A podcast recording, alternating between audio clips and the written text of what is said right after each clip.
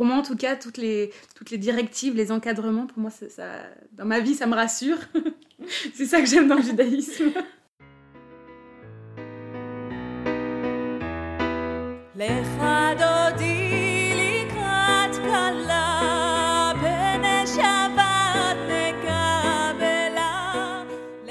Bonjour à toutes, bonjour à tous. Vous écoutez Juif par choix, un podcast de Léa Tayeb pour le lab Ténois sur les femmes qui se convertissent au judaïsme en France. Ici, on se demande pourquoi des femmes s'engagent dans un tel processus. Pourquoi ces femmes sont-elles prêtes à consacrer plusieurs années de leur vie pour être reconnues juives? Beaucoup choisissent de passer par le consistoire, l'institution qui gère la plupart des conversions en France. En effet, seul le consistoire permet de voir sa conversion reconnue par la majorité du monde orthodoxe. Mais d'autres femmes optent pour une conversion chez les libéraux ou chez les massortis. Une démarche tout aussi exigeante qui est reconnue par l'État d'Israël. Écoutons ensemble les histoires de ces femmes.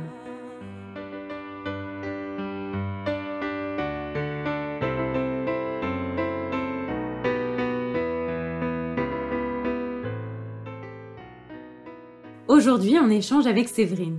Séverine a 32 ans, elle est marchande d'art. Elle a grandi dans la secte des témoins de Jéhovah.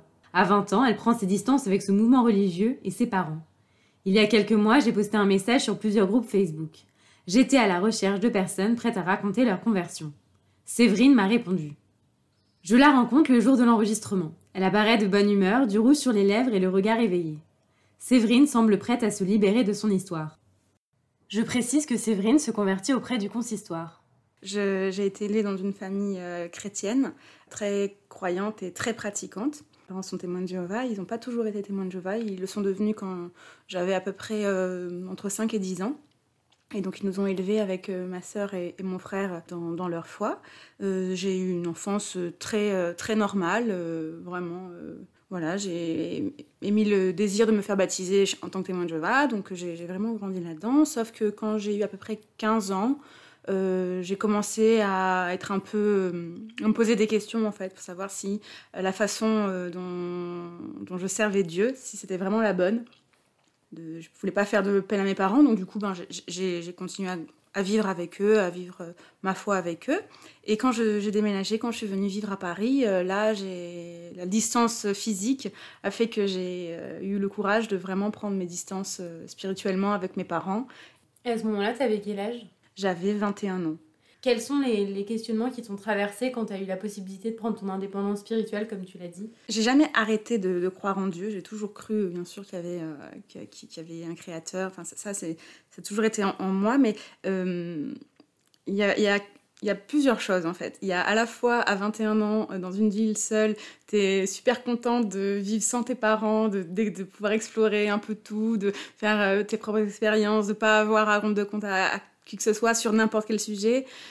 Euh, donc il y avait beaucoup ça au départ, euh, genre vraiment faire ce que je voulais et, euh, pas avoir la morale religieuse qui était derrière moi à me juger. Donc ça, ça, a beaucoup, il faut dire vraiment beaucoup pesé dans, mon, choix de, quitter, de quitter les témoins de Jéhovah. Mais il n'y avait pas que ça, il y avait également des interrogations. Je les témoins de Jéhovah pensent être euh, le, peuple de Dieu, en fait, la, continuité de, l'Israël euh, antique. Ils pensent être l'Israël spirituel, donc ils pensent vraiment euh, qu'ils sont le peuple, le peuple de, Dieu. Et, j'étais plus sûre de ça, en fait. Je me disais, pour ceux qui connaissent un petit peu les écrits des évangiles, Jésus parle de, de, de, l'esclave saint et avisé qui va protéger en fait le peuple pendant son absence. Enfin, c'est des métaphores, tout ça. Et, les témoins de Jéhovah sont clairement persuadés qu'ils sont cet esclave fidèle et avisé en attendant le retour du Christ. Et moi, j'étais plus sûre du tout de ça. Je me dis, je, voilà, je savais très bien que à partir du moment où je disais à mes parents que je voulais plus être euh, comme eux, eux, en tant que témoins de Jéhovah, ils ne doivent plus côtoyer en fait des membres qui se sont retirés, qui ont été excommuniés.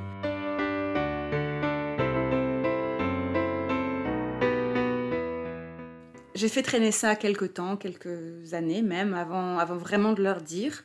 Et en 2014, euh, vraiment, j'ai fait une lettre comme quoi je voulais arrêter d'être témoin de Jéhovah. Donc voilà, j'ai vraiment dit à mes parents. Voilà, au, départ, pendant les mois qui ont suivi euh, avec mes parents, c'était voilà, on, a continué un peu à se, savoir au téléphone, s'envoyer des messages, tout ça, jusqu'au décès de ma grand-mère. Et depuis le décès de ma grand-mère en 2016, là, j'ai vraiment plus du tout de contact avec euh, ni mon père, ma mère, ni mon frère, ma soeur. Et à quel moment, en fait, tu t'es rendu compte que la religion juive, elle t'intéressait plus que les autres? D'abord, avant de refaire ce cheminement spirituel, euh, il, y avait comme une overdose. Donc pendant plusieurs, euh, plusieurs années, j'ai vraiment plus du tout voulu entendre parler de religion. Je priais plus, voilà. Et au bout d'un moment, je me suis remise un petit peu à, à prier. Et puis un peu par fierté, je me suis dit, bon, je vais quand même pas retourner chez les témoins de Jéhovah quand même. Donc j'ai commencé un peu à, ben, à, lire, à voir un petit peu qui, et ce qui, ce qui me touchait vraiment, ce qui, ce qui touchait mon cœur. J'ai commencé un petit peu à, Au départ, comme je, je, suis née chrétienne, pour moi, euh, je me suis plutôt dirigée vers, vers des pensées euh, chrétiennes. Donc euh, le, le, catholicisme, le protestantisme, même l'orthodoxie, j'ai pas mal, pas mal lu. Euh, mais ça me convenait pas. Et, en fait, euh, comme je l'ai dit tout à l'heure, les témoins de Jéhovah ont un rapport avec euh, les Hébreux, l'Israël antique, très particulier. Et ça se voit dans leur, dans leur étude biblique.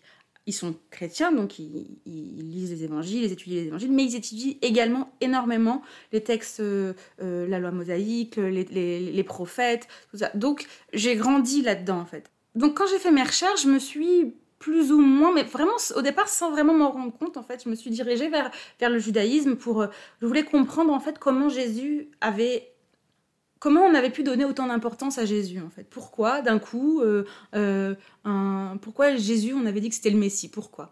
Et en fait, je me suis rendu compte que les hommes messianiques, on va dire ça comme ça, il y en a eu souvent dans le judaïsme en fait. Il y en a eu souvent des, des, rabbins qui sont un peu sortis de l'ordinaire, enfin, de, pas de l'ordinaire, qui sont sortis de la masse et qui ont créé des, des, mouvements, des écoles, tout ça. Ils ont été plus ou moins suivis par, par leurs contemporains.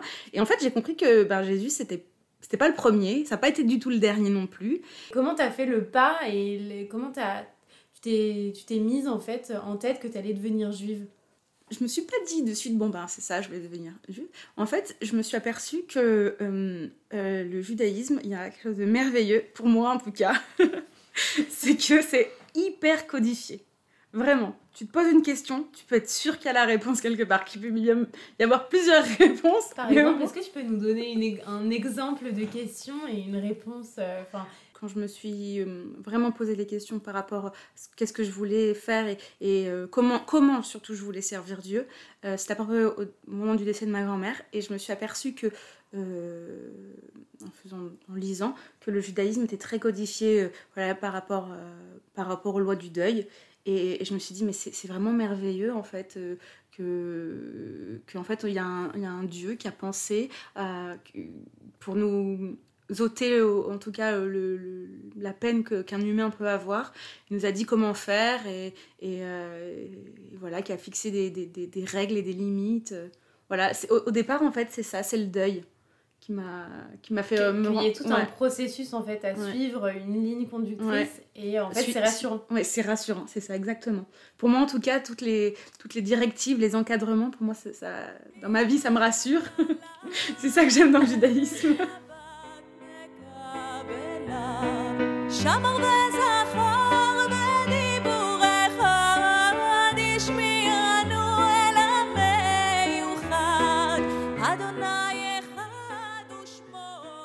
pas qu'il fallait se convertir. Enfin, pour moi, même, j'avais pas spécialement envie de me convertir. C'était pas ça. C'est vraiment, c'était entre, entre Dieu et moi. Vraiment, c'était juste une relation. Euh, voilà, c'était comment moi je voulais vivre. Et forcément, bah, on vit pas seul. on vit avec, des, avec nos voisins, avec, avec d'autres personnes et tout. Et il y a d'autres personnes qui, qui, veulent ça également, qui ont une façon de pratiquer, une façon de servir Dieu. Donc forcément, on les rencontre, on, on, vit avec, on les côtoie. Donc, euh, donc voilà. Ça aussi, c'est encadré. La communauté aussi est encadrée. Donc, euh, voilà, donc euh, j'ai rencontré une copine en fait qui, elle, était... et son père était juif, pas sa mère. Et donc, du coup, elle s'est convertie pour être, pour, être juive. Donc, du coup, elle m'a expliqué comment ça se passait et tout. Et j'ai trouvé ça merveilleux. Et elle m'a demandé, de, enfin, m'a demandé de l'accompagner un, un, jour, un matin à la synagogue. Et je suis allée avec elle. Et voilà.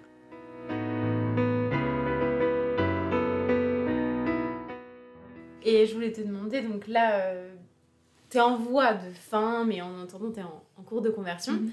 Et on demande souvent, enfin on demande même tout le temps, de choisir un prénom, mhm. un prénom de renaissance. Alors j'ai choisi ce, prénom parce que, parce qu'en fait, euh, un jour, quand j'étais petite, ma, ma maman m'a dit euh, on s'est trompé, on n'aurait jamais dû t'appeler comme ça, on aurait dû t'appeler Shoshana.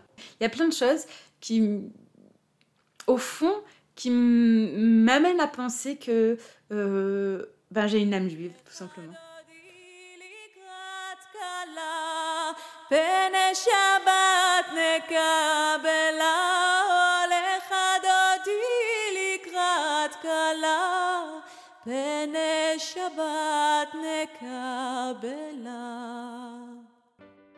Merci à vous de nous avoir écoutés. Merci à Marion Bellal, journaliste et monteuse de ce podcast, Noémie Bouskila pour son interprétation de L'Echadodi et Asaf Matitiaou pour son soutien musical. À bientôt!